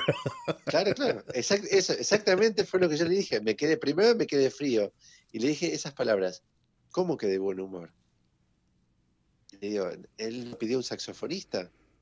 Porque, eh, dicho sea de paso, Roger había venido a Buenos Aires. Era su primera vez como solista en Sudamérica. Creo que Inclusive Supertramp nunca había estado en Sudamérica. No, nunca había, nunca, nunca había estado y, y, Roger abandonó la banda en 83 porque tuvo esa desavenencias Con, con, con, Rick, con Rick, Davis. Y, y, ahí entonces eh, que se desbandó por completo. Que Roger, por cierto, la, la, formación de Roger es clásica y fue un colegio de niños, en un internado. Estaba leyendo su historia y él, él estuvo internado toda su vida. Y fue Rick quien lo descubrió cuando empezó a formar Supertramp, que tuvo muchos, muchos cambios de, de músicos. De formación. Sí, y, y, cuando escuchó a Roger, dijo, esta es la voz que hace falta. Y él tocaba el piano, él no tocaba la guitarra. Y él aprendió la guitarra por sí mismo. O sea, que él era un tipo sumamente, es multiinstrumentalista. Y es genial, es genial, es, es algo fuera de este mundo. Sí, entonces bueno, eh, volviendo, eh, le digo, eh, ¿Cómo, cómo si está de buen humor? Y bueno, a, eso, me, a eso me quería referir. Eh, Roger era la primera en Sudamérica y él vino solamente con un bajista y un baterista. O sea, estaba él con el teclado o la guitarra, bajo y batería. Entonces Lilo me dice, no, fue... Le digo, pero ¿cómo? ¿Él no pidió un saxofonista? Y me dice, no, eh, fue una idea que se me ocurrió a mí. Le digo, ¿cómo se te ocurrió a vos? Y me dijo, sí, porque yo lo fui a ver el viernes al Coliseo y estaba solo en el escenario con un, baterista y un bajista, y le dice, le, falta un saxo. Le digo, pero ¿cómo le falta un saxo? No podés hacer esto. Así no funciona la cosa. Y me dice, sí, pero le, le falta un saxo. Le digo, sí, le faltará un saxo, pero sí, ¿y ahora qué? Yo pensé que le había pedido un saxofonista. Me dice, no, se me ocurrió a mí. Le digo, pero no, estás loco. Yo me imagino todo el escenario ese, toda, esa escena fue única. Y ahí se me, se me derrumbó el panorama. Dije, no, este, este no, no, nos va a dar ni bola, no va a querer escuchar nada. Le dije, no, Lilo, esto no funciona así. Digo, no, tú, no, no me digas. no, me, quiero matar, le digo. Entonces digo, mira, yo me voy a sentar por ahí, eh, me, fui a sentar ahí como a 30 metros. Le digo, no sé, cuando venga Roger ya habla con él y, y avísame, no sé. Esto, yo, yo ahí dije, no, esto no, va a funcionar ni loco. Y me senté por ahí totalmente deprimido, dije, no, ese ya, está loco, este flaco. Y bueno, y veo que llega una comitiva como de cinco o seis personas, y más adelante, caminando unos 20 metros adelante, un tío medio bajito. Y este tío veo que, que llega primero donde está Lilo y Lilo le habla y me señala a mí y este hombre me mira y hace como que no con la cabeza y sigue caminando y más atrás venía él, venía estas cinco o seis personas, que era la banda y los técnicos, y Roger venían caminando. Y yo cuando vi que el tipo este que se con la cabeza que no, no sé, dije, uff, ya está. Y después lo veo que Lilo le va a hablar directamente a Roger.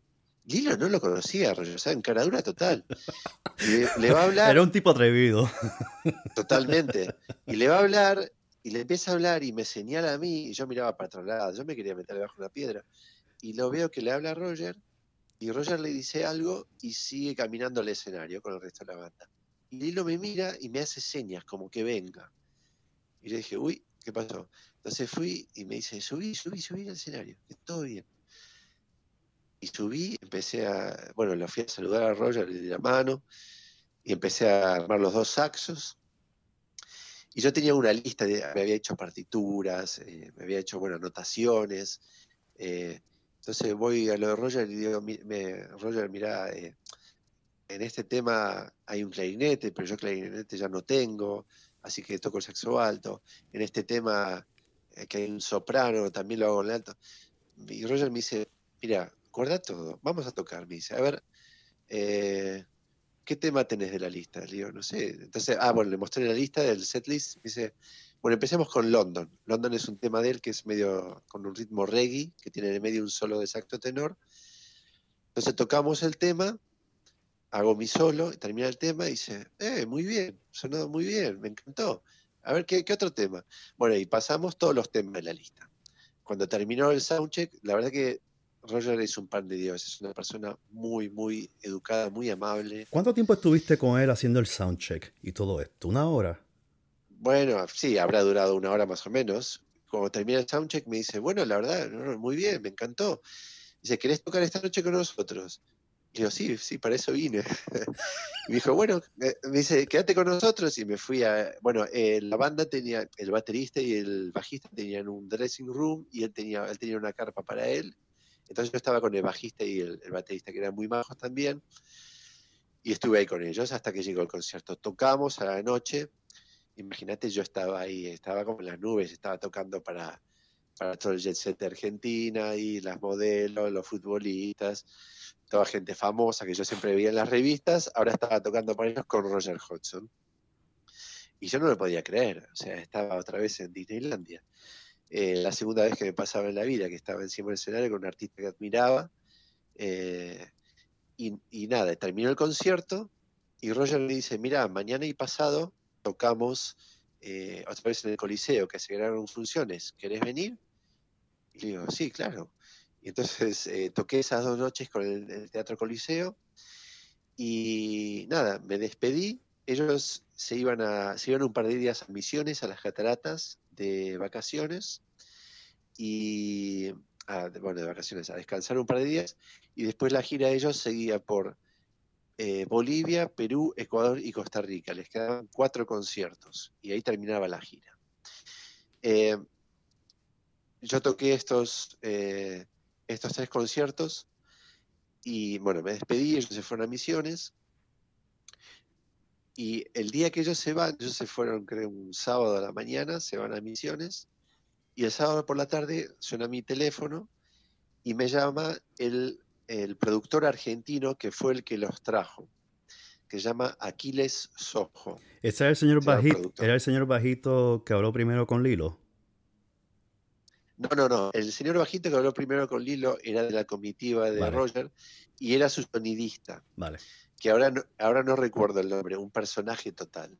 Eh, me acuerdo de una cosa que me contó este hombre. Él, decía que sus únicas propiedades, no sé por qué me quedó esto grabado, él, no sé si era irlandés o inglés, que él en Londres tenía un coche y, y una maleta. Eran sus únicas pertenencias. Pues él se la pasaba viajando, no tenía ni siquiera una, una casa. no sé por qué me quedó esto en la cabeza, pero como se pasaba todo el, año viajando, no tenía un, lugar fijo para vivir. Bueno, pero eso ahora no importa. Entonces, eh, ellos se fueron a. Aquiles Ojo, perdón, es el, que, el productor argentino que trajo a Roger a Sudamérica. Entonces, él me llama desde Misiones y me dice: Mira, estoy acá con Roger y me pregunta si te vendrías a terminar la gira de Sudamérica con ellos, a Bolivia, Perú, Ecuador y Costa Rica. Y yo dije, claro. Entonces me mandaron el pasaje y me fui a terminar esos cuatro conciertos con ellos. Eh, bueno, imagínate, para mí era nada, era, era, un, era un sueño estar ahí así, tocando en estos países con Roger y esa música que yo había escuchado tantas veces mientras jugaba las cartas y había sacado con el clarinete primero los solos. Y estar ahora ahí arriba del escenario era, era más de lo que había soñado, ya por primera, por, por segunda vez. Entonces me despedí de Roger, eh, como repito, un tío fantástico, un pan de Dios, y quedamos en contacto a través de emails. En el año 2000 eh, me acuerdo que estaba mi mujer embarazada, mi mujer Cecilia estaba embarazada de nuestra primera hija, y me llega un email de Roger preguntándome, diciéndome que él iba a hacer una pequeña gira por Europa presentando su primer disco solista en muchos años, que creo que a día de hoy es el último disco solista que, que hizo, que se llama Open the Door, que lo presentó en el año 2000 y iba, a ser la gira de presentación de este disco. Y tenía un par de, conciertos en Europa, si me gustaría unirme a él. Y él iba a venir con su hijo, eh, Andrew Hodgson, que toca varios instrumentos, con el baterista original de Supertramp, Bob eh, Siebenberg, y el hijo del baterista, el hijo de Bob, que se llama Jesse Siebenberg, que también es un multiinstrumentista muy talentoso. Entonces esa, iba a ser la formación. Roger Hodgson, Bob Siebenberg, baterista de Supertramp, su hijo en el bajo, el hijo de Roger tocando varios instrumentos y yo tocando saxos, teclado y armónica. Ahora para esta gira ya iba a tener un poco más de protagonismo. Entonces, obviamente le dije que sí, y esto fue a fines del año 2000, eh, volé a París. Eh, me acuerdo que llegué al día siguiente, creo que tuvimos tres días de ensayo. Al día siguiente tuvimos eh, el ensayo por la mañana, por la tarde teníamos libre y yo me fui directamente después del ensayo, me fui, hay una calle en París, hay un, par de calles, hay un barrio pequeñito donde hay varias casas musicales, una al lado de la otra o, o cerca. Digamos, en un radio de 300 metros hay cinco o seis casas de, de música. Y me fui a comprar un saxo soprano. Quería aprovechar la oportunidad para comprar un saxo soprano que no tenía y además lo iba a usar en los conciertos con Roger. Y me acuerdo que me fui a una casa y estuve tres horas en un cuartito que me trajeron cuatro o cinco saxos sopranos iguales y yo los iba cambiando, iba probando este, iba probando el otro y estuve ahí dos o tres horas probando saxos hasta que me decidí por uno y lo compré y me lo llevé. Y ya al día siguiente en el ensayo empecé, ya tocaba el alto, el tenor, el soprano, teclado, armónica y también hacía coros con Roger. Entonces estuvimos estos tres días ensayando algunos hits eh, de Supertramp, obviamente, y también los temas nuevos de su disco. Y entonces hicimos, eh, si mal no recuerdo, fueron cuatro conciertos en, en París, en el Olimpia de París, Después hicimos dos conciertos en Suiza y un concierto en eh, Bélgica. Y esto fue muy divertido. Eh, estábamos en, íbamos en una van, éramos los cinco, la, banda, íbamos conduciendo nosotros y fue como una excursión. Era, Algo hippie. Muy divertido. tipo tipo hippie. Sí, creo, que, creo que la banda de ustedes le decían la de los no fumadores. Porque eran dos bands. Roger manejaba la de él, que era la de no fumadores, que tú estabas en ella, y la que le seguía era la de los fumadores. Y ese era el, chiste entre, entre ustedes, ¿no? Eso, non-smoking band y la smoking band. Ah, te, te, imaginaste alguna vez, o sea, una vez tú tocaste con, con, con Roger en, en América Latina y América Central, ¿te imaginaste que él fuera a tocar base contigo nuevamente para invitarte más adelante a continuar tocando con él? No, eh, hay que decir que Roger en, esa época tocaba muy poco. Eh, él solo hacía muy pocos conciertos por año. Eh, casi no tenía, no tenía manager. Cuando hicimos la gira, esta mini gira por Europa, él no tenía manager. Tenía una especie de asistente, una chica, eh, pero eh, la verdad es que Roger eh, tocaba muy poco, lo, que te digo, tocaba, no sé.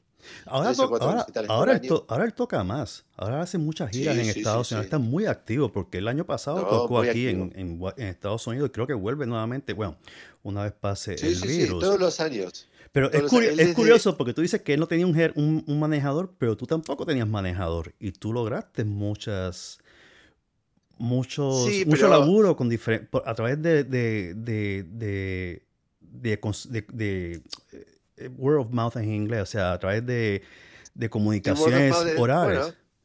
sí, y de, y de estar en el sitio, que te vean, que te escuchen. Esa, esa es la, la mejor forma. Lo del hilo fue, lo del hilo, volviendo al hilo, pero no interrumpa aquí, lo del hilo fue, fue una, fue un juego de póker lo que él hizo fue jugar póker ahí. O sea, él fue atrevido. sí, sí, yo siempre, siempre lo digo. Eh, lo que hizo Lilo cambió mi vida.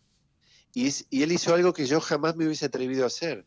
Entonces, muchas veces, eh, las, eh, ¿cómo se puede decir esto? Hay un dicho que ahora no lo recuerdo. Las, los premios son para los valientes, o no, algo parecido. O, los que, los que, los que los que no tienen vergüenza o no se piensan tanto las cosas. Yo jamás me hubiese atrevido a hacer una cosa así, eh, porque tampoco es algo que, se suele hacer. No, es un arrojado. Sí, claro, presentarse y decirle a un artista que quiero tocar contigo, eh, eso no se suele hacer. Bueno, yo te voy a hacer, una, una anécdota parecida a lo del hilo. A mí me pasó cuando estaba desempleado hace dos años atrás. Eh, y estaba pensando en cambiar de carrera profesional porque estaba harto de ser abogado. Eh, pero no se dio. Sigo siendo abogado. Eh, estaba los Cafres. Yo había comprado el billete para ver a los Cafres tocar en un teatro que está cerca de mi, de mi piso. Y, y dije, bueno, oye, no pierdo nada con, con pararme, estar dos, tres, cuatro horas detrás del, del teatro esperando que llegue el bus de, de, los Cafres y hablar y preguntar si quieren un fotógrafo. Eh, de gratis. O sea, no iba a cobrarle nada. Y yo llego, a las 2 de la tarde y estoy allí, hablo con la gerente, con, de uno de los guardias de seguridad del teatro y digo, ¿ya llegaron los cafres? Sí, están adentro, están, están probando el sonido. Y yo, vale, pues, eh, ¿quién es el gerente? ¿Quién es el manejador? ¿Quién es la persona a cargo del grupo? Para hablar con ellos. Y entonces me presento, y digo, soy fotógrafo, soy fotoperiodista certificado y quiero ser, brindarle mi servicio gratuito. Y le dije, y yo tengo el billete, le dije, señor, tengo la boleta de entrada, o sea, yo la compré, no estoy para entrar de gratis y ver el concierto, yo compré la boleta. Y me dice, no, no, no, no, no, él no va a hablar contigo. Y yo, ok, perfecto. Me quedé sentado ahí, bajo el sol, era el verano, eh, y me quedé esperando y me decían, te dije que no va a hablar contigo. Y yo, está bien, no hay problema, no tengo nada que hacer, así que estoy aquí soleándome con mi equipo fotográfico. Y me dice el chico, tampoco te vamos a dejar entrar con el equipo fotográfico. Y yo, pues perfecto, bárbaro, no importa, se los entrego a ustedes cuando entre y veo el concierto, tengo la boleta. A todas estas veo que entra un señor delgado, entra y sale, entra y sale, le digo, eh, tú, eh, te veo con, dando instrucciones, tú eres el manejador de los cafés, y me dice, sí, y me le presento. Y le digo, ¿tienes fotógrafo para el concierto de hoy? Y me dice, no.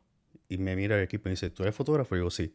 Me pide las credenciales me dice, y le digo, y compré la boleta para ver el concierto. Me dice, ¿por qué hiciste eso? Y yo, pues porque ustedes son músicos y tienen que comer. Y además, no sé cuánta gente vendrá, así que no me molesta pagar por ver el concierto. Si no me dejan, si no, no puedo tomar fotografía por el concierto y lo disfruto. Y me dice, no, es que tú vas a tomar fotografías. Y entonces se lo dice a la gerente del teatro, la gente del teatro no lo cree. Los dos guardias de seguridad que me estaban echando le dice, sí, habló con el gerente sin nuestro permiso. Y el gerente dio, el manejador dio el permiso para que él saque fotografía. Me dieron el permiso de sacar fotografía para una sola canción. Y me echaron de o la isla donde está el escenario y la separación del público, que le llaman la isla. Pues me dejaron sacar fotografía para una sola canción y me echaron. Y yo, pues perfecto, me eché para un lado, seguí escuchando el concierto, estaba con mis cámaras. Y el manejador en el escenario, que estaba trabajando con el sonido, me hace señal como, ¿qué tú haces ahí? Y yo... Como que saque, quería que saque fotos. Yo, yo pues, estoy aquí, sacando fotografía de lejos, malísima. Y el hombre baja y habla con lo de seguridad y dice, ¿por qué él está ahí y no está en el escenario conmigo? Y los tipos se quedaron en una pieza. Y él me dice, no, tú vas a subir y vas a estar al lado mío y tú vas a moverte en el escenario a sacar fotografía. Y yo, wow. y yo era como que, ok, perfecto. Y estuve las dos horas en el concierto. claro, al final vi la gerente del teatro y me derreí en la cara. Porque ella fue la primera que objetó que sacara fotografía. Y entonces él me dice, al final cuando terminamos el concierto, él me dice, quiero que saque una fotografía de la banda desde la batería. Le tomé todas las fotografías, se las envié, quedó muy agradecido. Y al final de todo me dice, ¿tú sabes lo que esta gente hicieron? No hicieron caso a mi petición de luz. Pusieron las luces ah. azules y rojas para dañar las fotografías. Y yo le dije, no te ah, preocupes, sí, sí, Y le dije, no te preocupes, que yo saque otras fotografías con un lente y filtro en el cual las luces me, me benefician para sacar lo mejor de, de, todos los rasgos de ellos tocando. Y él quedó muy agradecido, pero fue eso mismo. O sea, si no lo hubiese hecho, nunca hubiese sacado fotografía. Y es, y es. Y yo no hago nunca eso. O sea, yo soy bien. O sea, yo en eso soy bien comedido, no soy, no soy arrojado. Y, y como no tenía nada que hacer, dije, pues si no lo hago, lo hace otro. Así que lo hice. Y eso fue más o menos, me recuerda mucho lo que hizo Lilo contigo. O sea, fue, fue increíble. Pero en verdad que, que lo de Roger, eh, la historia con Lilo es, es, única. Es, espectacular. Sí, sí, sí. es, es, es, única, es increíble y siempre digo que le voy a estar agradecido toda, toda mi vida porque me cambió la vida. Además, eh, a través de, Roger después conocí a Joe. Entonces es una cosa que llevó la otra y eso, eh, resumiéndolo, me cambió la vida.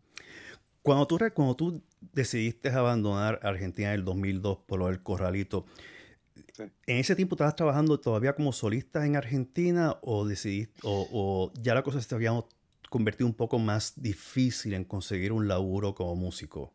En Argentina? No, mira, yo, eh, yo más allá de mi trabajo con Alejandro, eh, siempre me busqué la vida. A ver, los músicos en general, y esto eh, es en todo el planeta, podría, decir, podría decirse, la mayoría de los músicos no tocan con un artista famoso, porque artistas hay X y músicos hay X por 10.000. Entonces, eh, además, los músicos que, tenemos la suerte de tocar con artistas famosos, cuando los artistas no están de gira o están grabando o están, los artistas no están trabajando todo el tiempo, se toman su, su año sabático, se toman su año para componer, para grabar, y nosotros tenemos que seguir trayendo dinero a casa. Entonces, hacemos otros trabajos relacionados con la música, por ejemplo, tocar en bodas, tocar en clubes de jazz, tocar en eh, fiesta, de cumpleaños, tocar en restaurantes, tocar en, sí, todo lo que se puede hacer con el instrumento, dar clases. Entonces, digamos que yo siempre tuve trabajo, en, tanto en mi época con Alejandro, como cuando dejé de tocar Alejandro, eh, paralelamente yo, por ejemplo, tenía un, un, dúo con un pianista, un amigo mío, César Prado. Eh, tuvimos un dúo durante muchos años que se llamó Teclas y Llaves, las teclas del piano y la llave del saxo, eh, con el que trabajamos muchísimo en eventos privados. Fuimos durante, eh, no sé si siete años creo, siete años seguidos fuimos a, Eh, cada año íbamos dos meses a un centro de esquí en Argentina, un centro de esquí muy bonito que se llama Las Leñas, que está en la provincia de Mendoza, en la frontera con Chile. Ahí fuimos durante dos años, íbamos, eh, durante siete años íbamos siempre dos meses a tocar ahí. Eh, además era un trabajo fantástico porque al estar trabajando en el, en el valle, le llaman el Valle de las Leñas, al ser personal del valle, nosotros tocábamos en un restaurante al mediodía tocábamos 40 minutos mientras la gente almorzaba y después cuando cerraban los medios de esquí a las 5 y media de la tarde toda la gente bajaba de las montañas al valle y iban a los distintos restaurantes, a los bares a tomar algo, a tomar un, pedazo de torta con un café o una cerveza, lo que sea. Y ahí hacíamos un karaoke todos los días de 5 y media a 7. Entonces nuestro trabajo era de 1 a 2 menos cuarto y de 5 y media a 7. El resto del día lo teníamos libre y como trabajábamos en el valle teníamos un pase de personal. ¿Esto que significaba? Que nosotros pagábamos al principio de la temporada 100 dólares y podíamos esquiar todos los días. Wow. La gente, la gente que venía a esquiar una semana pagaba 60 dólares por día o 50 dólares por día para esquiar, para usar los medios. Nosotros con 100 dólares esquiábamos dos meses. Entonces era un trabajo fantástico porque tocábamos un, poquito de música durante el día, además haciendo lo que nos gusta, y el resto del día esquiar. Entonces con César, eh, César Prado, el tecladista, eh, tuve mucho trabajo. Eh, tocábamos una vez por semana en el Shopping Center durante muchos años. de ahí salían muchos trabajos privados, casamientos, fiestas para empresas. así que bueno, siempre, la verdad es que siempre tuve mucho trabajo. Después, Dime. No, ¿y, eso duró hasta el 2002 o eso fue solamente, o fue un año específico? no, ese, eh, sí, eso duró más o menos hasta el 2002.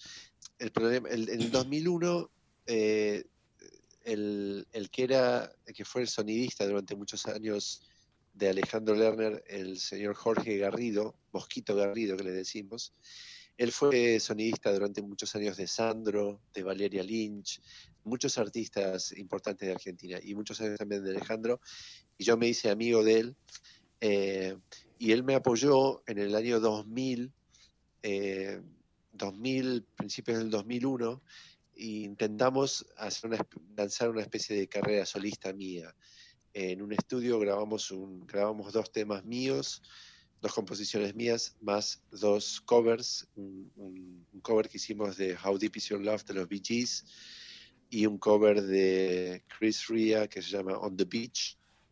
Y grabamos esos cuatro temas e intentamos en el año 2001, mediados del 2001, hacer mi lanzamiento como artista solista. Después, digamos, esto era el principio, después, un par de meses después, eh, pasó lo que pasó con el corralito, y ahí se truncó todo lo que fue mi carrera solista. Pero eh, digamos que hasta mediados del 2001, eh, yo, ya habiendo dejado de tocar con Alejandro, tenía trabajo. Obviamente la parte de Alejandro no estaba más, que para mí era un, ingreso importante, si bien no era todo el año, pero un par de meses por año era un trabajo importante para mí, eso ya no lo tenía. Pero bueno, mal que mal tenía trabajo, me las rebuscaba y estaba viviendo. A ver, estaba pagando teníamos, habíamos comprado un departamento con mi mujer con un crédito de un banco, estábamos pagando una hipoteca. Eh, entonces, digamos que vivía, vivía tranquilo. No me sobraba el dinero, pero tampoco. Tampoco te faltaba. Tampoco estaba pasando hambre ni me faltaba nada. Sí, no fue corralito, para aquellos que no se acuerdan, fue en el 2002, el presidente de la, de la Rúa. Fines, fines del 2001. Fines del 2001, perdón. Y, era, y fue famoso porque se cuenta, eh, nunca vi los visuales, de los camiones blindados del Citibank saliendo con todo el dinero al aeropuerto para sacar toda la reserva de dinero fuera de Argentina y fue que se desplomó todo.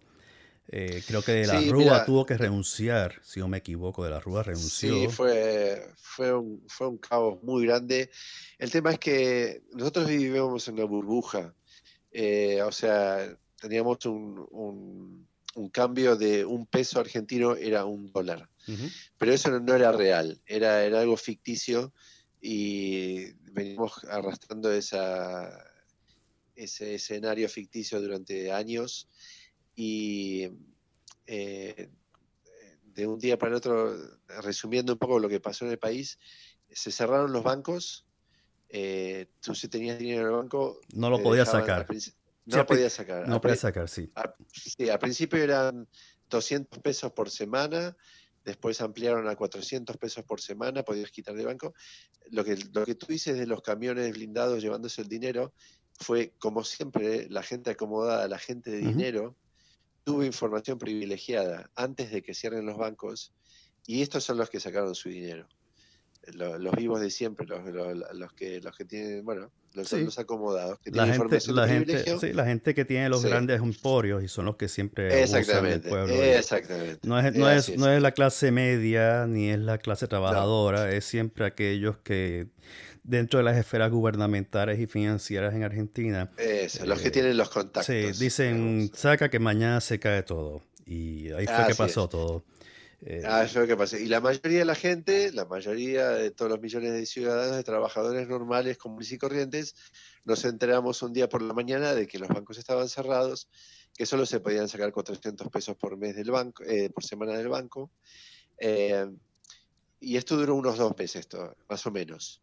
¿Qué pasa? Cuando volvieron a abrir los bancos, bueno, primero en estos dos meses fue un caos, porque el, el país casi casi que se paró. Tú, eh, si querías comprar algo, nadie te daba precios, porque no sabían lo que venían las cosas. Hiperinflación.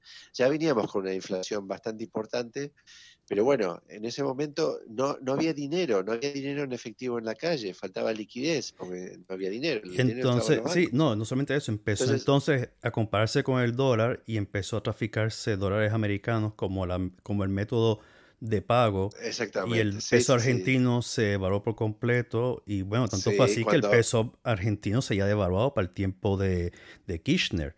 Eh, de Néstor Kirchner, se había bien devaluado. Claro, claro, claro. Sí, sí, sí. Bueno, cuando volvieron a abrir los bancos, después de dos meses, un dólar valía tres pesos. O sea, si tú en el, cuando cerraron los bancos, tú, por decir una cosa, tenías mil pesos en el banco, eran mil dólares. Ahora abrieron los bancos, ahora te quedaban 330 dólares, 333 dólares de los mil que tenías. Entonces, mucha gente perdió mucha parte de sus ahorros porque justamente, como tú decías, el dólar es en Argentina es la referencia. La referencia es el dólar. Y es el día de hoy que la gente para ahorrar compra dólares. Cuando la gente gana un poco de dinero, va y compra dólares porque sabe que el, peso se devalúa. Prácticamente día a día el peso pierde valor. Entonces, bueno, pasó eso. Eh, cuando, cuando pasó lo del corralito, eh, que bueno, en Argentina se armó, que cerraron los bancos, para comienzos de diciembre hubo muchas protestas en la calle, saqueos en los supermercados, era, era tierra de nadie, eh, mucha protesta, disparos, muertos, muertos en las protestas, eh, y tal vez así que de la Rúa, el famoso helicóptero, lo tuvieron que sacar de la casa de gobierno en un helicóptero porque afuera había miles de personas que si se lo sacaban por abajo lo mataban. Y era tal el caos que tuvimos en 10 días cinco presidentes. Es verdad. No me lo voy a olvidar. no me lo voy a olvidar nunca. Yo tampoco, tenía nadie. Quería, nadie quería la papa caliente. Así que nada, esto fue un desastre total que nos, nos, nos partió el medio a, a la mayoría de los argentinos a mí el hecho de cerrar los bancos no me afectó porque yo no tenía dinero en el banco, no tenía ahorros, pero sí me afectó todo lo, que pasaba alrededor de eso, todo lo que eso generó, sí que me afectó a mí y a, a toda la gente. Yo estaba pagando una hipoteca, no podía seguir pagando la hipoteca, eh, tenía una, cobertura médica privada para la familia, tuve que dejar de pagarla y tenía a mi hija de ocho meses. Eh, tenía para pagar la hipoteca tenía que pagar pedirle dinero a mis padres con yo tenía en el 2001 34 eh, años y tenía que pedirle dinero a mis padres esa era una situación vergonzosa denigrante eh, indigna y, yo eh, me sentía realmente mal. Y yo sabía que si nos quedábamos íbamos a perder el departamento porque no, no íbamos a poder seguir pagando la, seguir pagando la hipoteca. Entonces con mi mujer nos planteamos la opción de irnos del país. Con todo el orden del mundo, nos, fuimos de Argentina llorando porque yo amamos a nuestro país, yo amo Argentina. Pero bueno, eh, cuando nos planteamos la, la opción de irnos del país, yo tengo pasaporte alemán, esto es algo muy importante para venir a Europa, mejor hacerlo con papeles. Sí. Eh, todavía en aquella época había mucha gente que venía sin papeles y se podía. Hoy por hoy es casi imposible. Ah, es, muy, es muy complicado. Además, estando aquí sin papeles se te hace todo mucho más difícil, mucho más cuesta arriba. Entonces, bueno, yo te, como tengo pasaporte alemán, eso no, no había problema por ese lado. Como soy de familia alemana y hablo alemán perfecto, le estaba la opción de Alemania o España. Eh, en España por aquel entonces, que ahora eh, todavía estaba viviendo aquí en Madrid, un muy amigo mío, Quique Berro García, fantástico guitarrista que tocó conmigo un par de años con Alejandro Lerner. Eh, él estaba viviendo en Madrid y yo le mandé un email, le dije, mira, Quique, acá en Argentina la situación es terrorífica, nos tenemos que ir, ¿cómo está la cosa en Madrid? Y me dijo, mira, Norbert, acá hay, la verdad que para los músicos está bastante bien, hay, hay muchas bandas, hay mucho trabajo. Me dijo, pero tenés que venir con dos cosas, me dijo.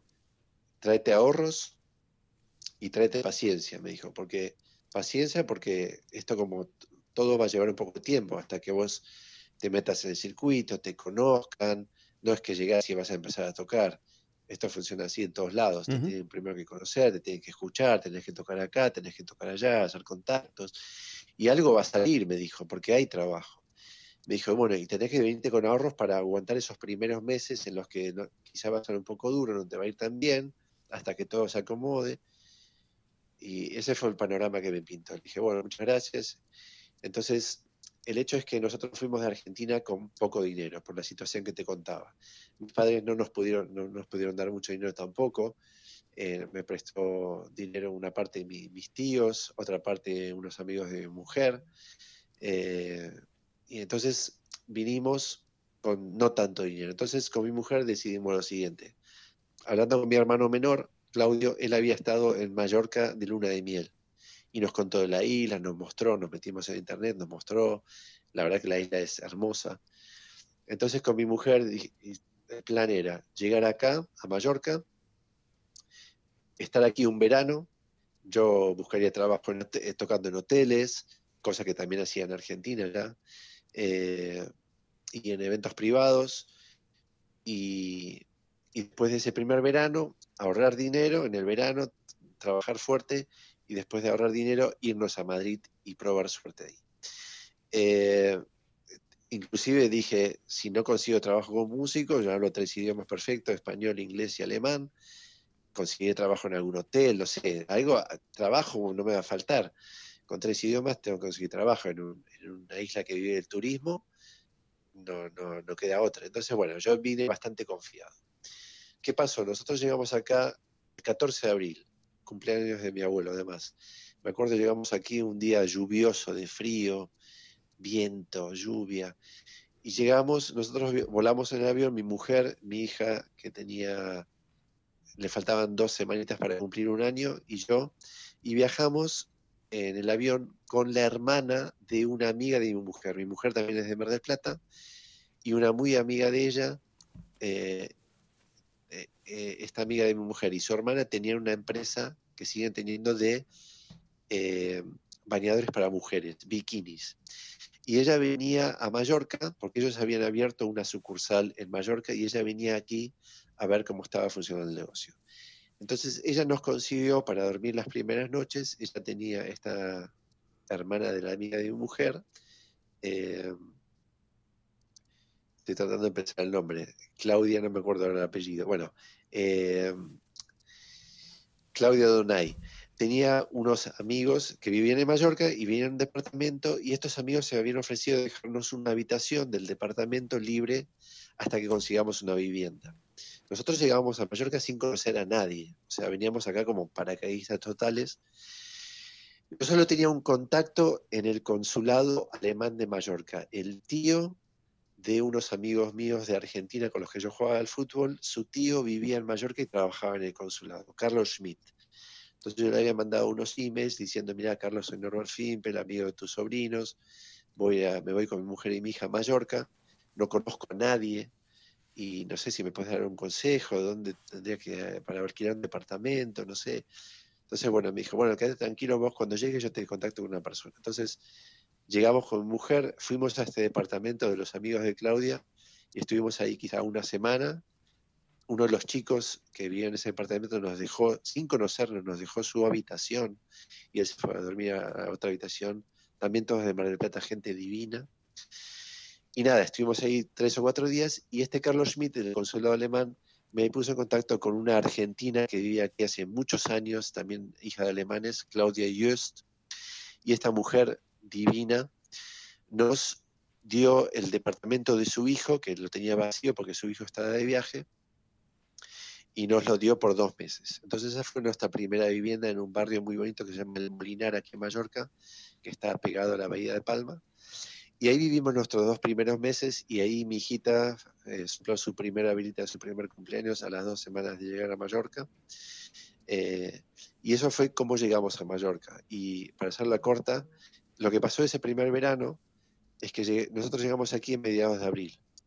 Lo que yo no sabía, bueno, yo empecé a ir a ofrecerme hoteles, llevando mi currículum, llevando CDs con mis demos, y todos los hoteles me decían que ya tenían su verano programado, pero yo no conté con esto.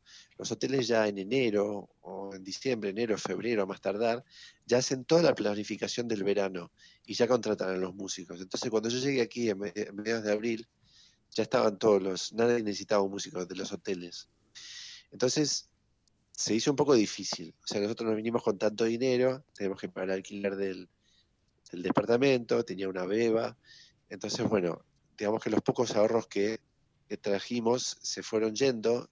Yo empecé a tocar el saxo en la calle, eh, con la gorra. Me acuerdo que tocaba tres horas debajo del sol, muerto de calor y hacía 20 euros o 30 euros. Eh, y llegó, llegamos a estar con 80 euros. Fue todo el dinero que teníamos. O sea, se, fueron comiendo los ahorros. Eh, y fue una situación un poco angustiante. Y me acuerdo que inclusive eh, nosotros cuando estábamos en Argentina, antes de viajar, el año, en el 2001, que todavía estábamos en Argentina, fue la primera edición en España de Operación Triunfo. Oh, me acuerdo. Fue un éxito, me acuerdo. Fue un éxito. Con, Chenoa, Bisbal. Chenoa, Bisbal. Eh, fue un éxito, sí, eh, Bustamante. Bueno, fue un éxito increíble, impensado en España, fue en su momento fue el programa más visto en la historia de la televisión española. Y yo me acuerdo que con mi mujer lo veíamos en Argentina, Operación Triunfo. Cuando yo llegué aquí en el 2002, que fue al año siguiente de Operación Triunfo, Operación Triunfo hizo una gira por España y vinieron a tocar a Mallorca. Y yo, uno de los trabajos que hice, porque estaba tratando de buscarme la vida, había visto en el periódico un par de días antes, suponte que el concierto de Operación Triunfo era el sábado en el estadio de fútbol de Mallorca. En la semana del miércoles había visto un anuncio de periódico que estaban buscando gente de seguridad para trabajar en el estadio como seguridad. Entonces me fui a ofrecer y trabajé en ese, en ese, concierto, estuve en el sector VIP, parado, todo vestido de negro, pagado, eh, controlando a la gente que entraba y disfrutando el concierto. Pero bueno, esto es una anécdota eh, para decir que estaba haciendo lo, lo que sea para... Sí, como, como todo, como todo, todo, músico tiene que verse forzado a salir de su patria. Eh, bueno amigos de Music in Two Flavors, Música en tus sabores, espero que esta, esta primera parte del, de esta conversación grata con Norbert Fimpel haya sido de su agrado. Eh, no les dije que la primera canción que ustedes escucharon de Norbert Fimpel es Let's Have Some Funk Let's have some funk. Vamos a tener un poco de funk. Y la segunda canción es Smooth, suave. Así que quiero a todos ustedes agradecerles por su sintonía, a los nuevos suscriptores a través de iVoox, que ya llegamos a 240 a la fecha de hoy. Gracias por suscribirse a este, a este podcast. Gracias por escucharme. Si ustedes escuchan este podcast a través de sus redes, eh, de su plataforma favorita, ya sea iTunes, Stitcher, Tuning, Spotify, eh, Pocket Cast, gracias por escucharme ahí. Un millón de gracias. Un millón de gracias por escuchar los episodios anteriores. Gracias por mantenerse al tanto. Gracias por siempre prestarme su oído y permitirme llegar a ustedes a través de este podcast. Pronto cumpliremos ya tres años de haber lanzado este podcast. Ya son 136 episodios formales, 4 episodios especiales de Navidad, 3 EP capsules de lanzamiento de disco. Gracias a todos ustedes por compartir estos episodios a sus amistades, a sus familiares, a sus compañeros de trabajo y al universo entero a través de las redes sociales. Recuerda que siempre me pueden seguir a través de Twitter e Instagram como Music to Flavors, en mi página web musicintoflavors.com y recuerden que siempre el número es un carácter numérico. Y la próxima semana nos veremos con la segunda parte del episodio con Norbert Fimpel y les voy a dejar un pequeño extracto de lo que viene y a su vez le dejo con la última canción que le voy a incluir, Smooth. Y recuerden que la música que estoy poniendo aquí está autorizada por su compositor o intérprete y la reproducción de la misma está prohibida porque está protegida por las leyes de derecho de propiedad intelectual tanto de España como de Estados Unidos. Así que nos veremos la próxima semana en Music into Flavors, Música en dos sabores, en la segunda parte de Norbert Fimpel, un saxofonista en Mallorca. Hasta luego.